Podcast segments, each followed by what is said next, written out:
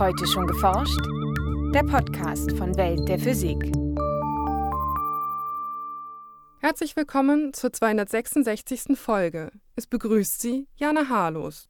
Ein neues medizinisches Bildgebungsverfahren namens Magnetic Particle Imaging verspricht viele Vorteile gegenüber bestehenden Verfahren. Derzeit hüfteln Wissenschaftler aber noch daran, das neue Bildgebungsverfahren vom Labor in die Praxis zu holen. Und das ist tatsächlich im Moment einer der ganz großen Forschungsbereiche bei Magnetic Particle Imaging. Wie baue ich überhaupt einen Tomographen, der möglichst schnell, möglichst effizient arbeitet, der eine möglichst hohe Ortsauflösung erreicht, der möglichst empfindlich ist. So Volker Beer von der Universität Würzburg. In dieser Folge des Podcasts erklärt der Physiker, wie Magnetic Particle Imaging funktioniert und ob es bestehende Verfahren ergänzen oder sogar ersetzen könnte. In den Nachrichten geht es heute gleich zweimal um Monde. Einmal um die bevorstehende Mondfinsternis auf der Erde und um zwölf neue Monde um Jupiter. Erst einmal aber der Beitrag über Magnetic Particle Imaging von Franziska Konitzer. Moderne medizinische Bildgebungsverfahren erlauben detailreiche Einblicke in das Innere unserer Körper, von Knochenbrüchen bis hin zur Gehirnaktivität. Manchmal wird den Patienten vor einer solchen Untersuchung etwa bei der Magnetresonanztomographie kurz MRT, ein sogenanntes Kontrastmittel verabreicht. Die darin enthaltenen Wirkstoffe lagern sich an bestimmten Stellen im Körper an und machen so bestimmte Strukturen oder Funktionen sichtbar. Eine ganz klassische Anwendung für so etwas ist zum Beispiel die Suche nach Tumoren. Das heißt, wenn ich jetzt zum Beispiel nach einem Lebertumor suche, kann ich dieses Kontrastmittel verabreichen. Im normalen MRT-Bild sehe ich die gesamte Leber als ein helles Organ. Sobald aber dieses Kontrastmittel sich an einem bestimmten Ort anreichert, wird dieser Bereich dunkel werden. Und dann sehe ich tatsächlich da, wo dunkle Flecken sind, das sind potenziell pathologische Regionen im Körper. Erklärt Volker Beer von der Universität Würzburg. Auch bei anderen Bildgebungsverfahren kommen Kontrastmittel bzw. sogenannte Marker zum Einsatz, etwa bei Röntgenaufnahmen oder der Positronen-Emissionstomographie. Die eingesetzten Substanzen können allerdings Nebenwirkungen haben. Das gilt insbesondere für sogenannte Radiopharmaka. Diese Marker werden beispielsweise vor einer Positronen-Emissionstomographie verabreicht und enthalten radioaktive Stoffe. Auf der Suche nach einer Alternative dachten sich die beiden Physiker Jürgen Weizsäcker und Bernhard Gleich vor rund 15 Jahren ein neuartiges medizinisches Bildgebungsverfahren aus. Magnetic Particle Imaging, übersetzt Magnetpartikelbildgebung. Inzwischen beschäftigen sich weltweit zahlreiche Forscher mit der Idee, auch Volker Beer und seine Arbeitsgruppe. Ganz allgemein, wir schauen uns kleine magnetische Partikel an. Ein solches kleines Partikel besteht im Wesentlichen aus Eisen, genauer gesagt aus einem Eisenoxid. Und ja, die Partikel, wie der Name sagt, sind magnetisch und wir sind mit einer Bildgebungstechnik in der Lage, diese kleinen magnetischen Partikel im Inneren von Objekten aufzufinden. Diese kleinen Eisenpartikel sind nur wenige Milliardstelmeter groß und haben einen entscheidenden Vorteil gegenüber vielen anderen Kontrastmitteln.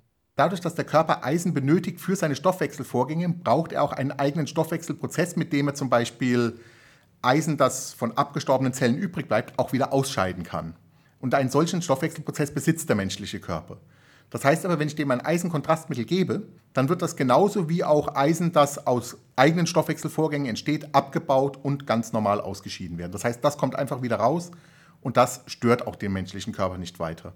In geringen Dosen sind alle derzeit eingesetzten Kontrastmittel gesundheitlich unbedenklich. Selbst radioaktive Substanzen. Schwierig würde es erst werden, wenn Radiopharmaka jede Woche verabreicht würden. Genau das wäre aber wünschenswert für Langzeitstudien, etwa um einen Tumor über einen längeren Zeitraum zu beobachten.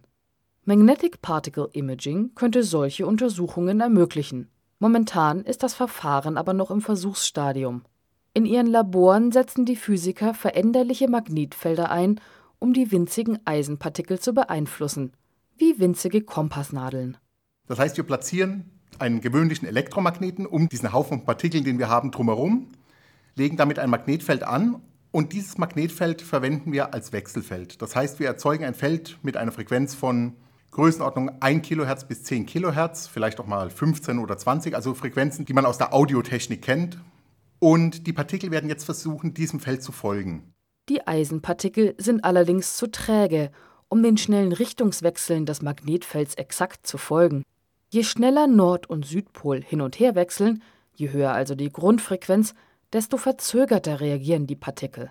Und wenn wir uns jetzt mit einem Empfänger anschauen, was wir sehen, sehen wir außer unserem Anregungssignal, also der Grundfrequenz, auch ein verzerrtes Signal aufgrund dessen, dass diese Partikel nicht perfekt linear folgen können. Und dieses verzerrte Signal sieht man dadurch, dass man Oberschwingungen, Oberwellen sieht.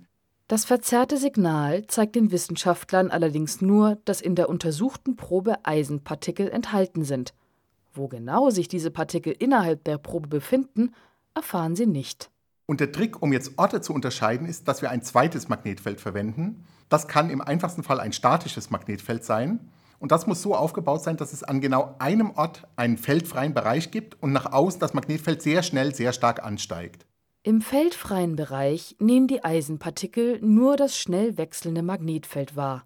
Damit unterscheidet sich ihr Verhalten von dem der restlichen Partikel. Was jetzt passiert ist, alle Partikel, die außen in dem stark angestiegenen Feldbereich sind, befinden sich, der Physiker sagt, in Sättigung. Das heißt nichts anderes als, die Magnetisierung der Partikel ist so stark ausgeprägt, wie es überhaupt physikalisch möglich ist. Die Eisenpartikel zeigen also alle in dieselbe Richtung, wie winzige Kompassnadeln. Da das zweite statische Magnetfeld deutlich stärker ist als das Wechselfeld, hält es die Eisenteilchen gewissermaßen fest. Dadurch können sie das gemessene Signal nicht mehr verzerren. Das gilt aber nicht für Eisenpartikel, die sich im feldfreien Punkt des starken Magnetfelds befinden. Sie folgen weiterhin dem wechselnden Magnetfeld und verzerren das aufgezeichnete Signal. Wenn wir jetzt also wissen, wo ist der feldfreie Punkt, dann können wir zu jedem Zeitpunkt sagen, wenn ich Signal sehe, ist an genau diesem Ort ein Partikel. Wenn ich kein Signal sehe, ist an genau diesem Ort kein Partikel. Und dann verschiebe ich meinen feldfreien Punkt auf die nächste Position meiner Probe. Indem die Wissenschaftler die gesamte Probe abtasten, erhalten sie schließlich eine dreidimensionale Aufnahme und können darin genau erkennen, wo sich die Eisenpartikel befinden. Wiederholt man solche Messungen schnell hintereinander, lassen sich Prozesse im Inneren der Probe in Echtzeit verfolgen. Das ist die, ich sage jetzt mal, schöne, heile Welt der Theorie. In der Praxis ist jetzt das Problem, wie baue ich tatsächlich eine Apparatur, die genau das leistet, was ich gerade beschrieben habe, die mir genau diese Felder erzeugt. Den feldfreien Punkt präzise und schnell zu verschieben, um die Aufnahmezeit kurz zu halten, bereitet derzeit noch Probleme. Zudem erfahren die Forscher nur, wo sich die Eisenpartikel gerade befinden, aber nicht, was sie umgibt also etwa Blut oder Gewebe. Dieses Manko lässt sich ausgleichen, indem man das Magnetic Particle Imaging oder kurz MPI mit anderen Bildgebungsverfahren kombiniert. Und gut, das ist ein Thema, über das ich jetzt sehr gerne rede, weil der erste auf der Welt, den es je gab, wurde genau hier gebaut, in Würzburg in meiner Arbeitsgruppe. Das war ein Scanner, der ein Niederfeld-MRT-System mit einem MPI-System kombiniert hat sodass wir eine Probe, die in dem System drin saß, sowohl im MPI als auch im MRT messen konnten, ohne die Probe jemals anzufassen oder zu bewegen. Und danach ein kombiniertes Bild hatten, wo wir genau gesehen haben, wie sieht der anatomische Hintergrund aus und an welcher Stelle sind unsere Eisenpartikel. Dass dieser Ansatz funktioniert, haben Volker Beer und seine Kollegen bereits unter Beweis gestellt, etwa mit Hilfe von Weintrauben. Das MRT-Bild zeigt drei helle Weintrauben. Das MPI-Bild zeigt einen kleinen Punkt.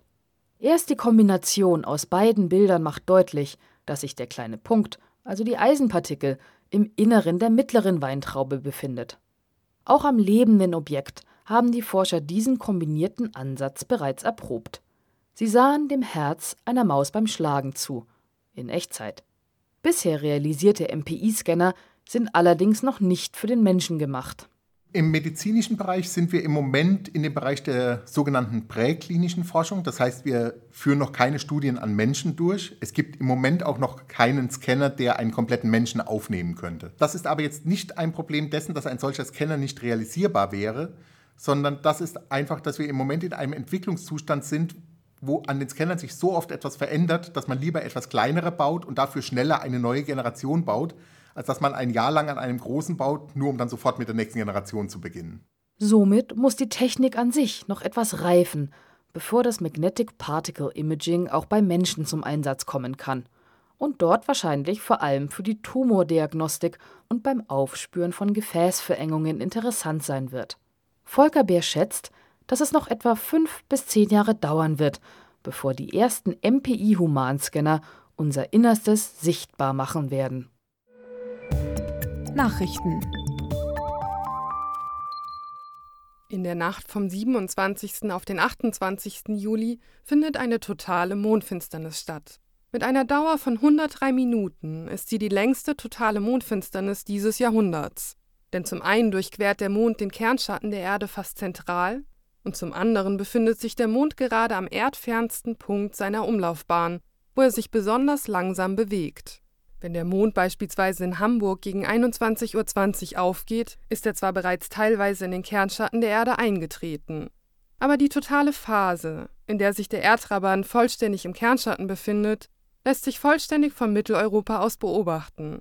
Sie dauert von 21.30 Uhr bis 23.13 Uhr. Beobachten lässt sich das Naturschauspiel am besten mit bloßem Auge oder mit einem kleinen Fernglas. Abgesehen von einem wolkenfreien Himmel sollte man einen Beobachtungsplatz mit freier Horizontsicht nach Osten und Südosten wählen. Jupiter ist nicht nur der größte Planet in unserem Sonnensystem, ihn umkreisen auch die meisten Monde. Astronomen verkünden nun den Fund von zwölf weiteren Trabanten um den Gasriesen. Damit sind insgesamt 79 Monde bekannt, die Jupiter auf sehr unterschiedlichen Bahnen umrunden.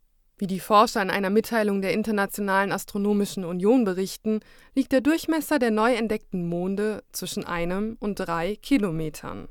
Neun der zwölf Monde umkreisen Jupiter entgegen der Rotationsrichtung des Planeten mit Umlaufzeiten von etwa zwei Jahren.